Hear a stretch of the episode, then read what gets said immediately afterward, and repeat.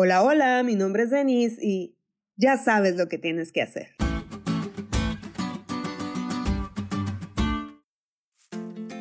Podría empezar este podcast hablando solo de mí, pero no pienso morir sola, así que hablaré también de mis hermanos. No éramos precisamente los niños acomedidos que veíamos la necesidad de lavar platos y procurábamos resolverlo. O que veíamos el bote lleno de basura y diligentemente y sin indicaciones lo vaciábamos. Cuando mamá hacía un recuento de esos detalles, nosotros desvergonzadamente respondíamos, es que no sabía lo que tenía que hacer o nunca me di cuenta.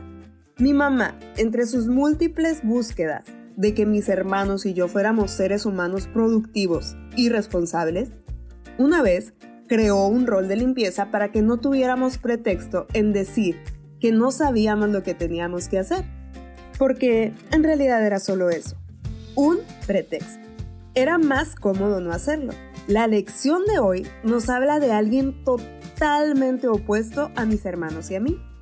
Nos habla de Job, hombre perfecto, recto, temeroso de Dios y apartado del mal. De entrada, es una descripción excelsa, pero que el cumplido lo haga Dios no tiene comparación. Dios, que ve lo que el hombre no mira, que conoce el corazón y lo más íntimo de los pensamientos, y que por si eso fuera poco, lo sostenga después de que Job había pasado por pruebas sumamente dolorosas, y aún le añada que todavía retiene su integridad, es lo máximo. Y quizás estás pensando que la medida de Job es insuperable. Es muy alta, sí, pero no insuperable para quienes aprenden a relacionarse con Dios. ¿Qué hacía diferente Job? No se escudaba en un no me di cuenta o no sé lo que tengo que hacer. Job era ojos al ciego, libertador del pobre, ayudador del huérfano, alegría al corazón de la viuda, padre para los menesterosos. Y lo que no entendía o no sabía, se informaba con diligencia.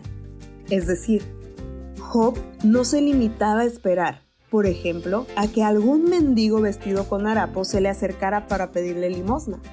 Job era proactivo para identificar las necesidades y luego actuaba en consecuencia.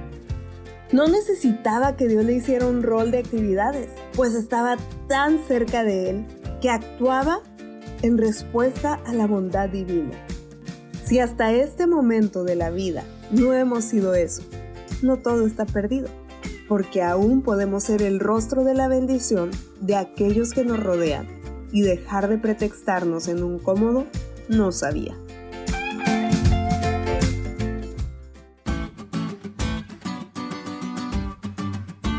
¿Te diste cuenta lo cool que estuvo la lección? No te olvides de estudiarla y compartir este podcast con todos tus amigos. Es todo por hoy, pero mañana tendremos otra oportunidad de estudiar juntos.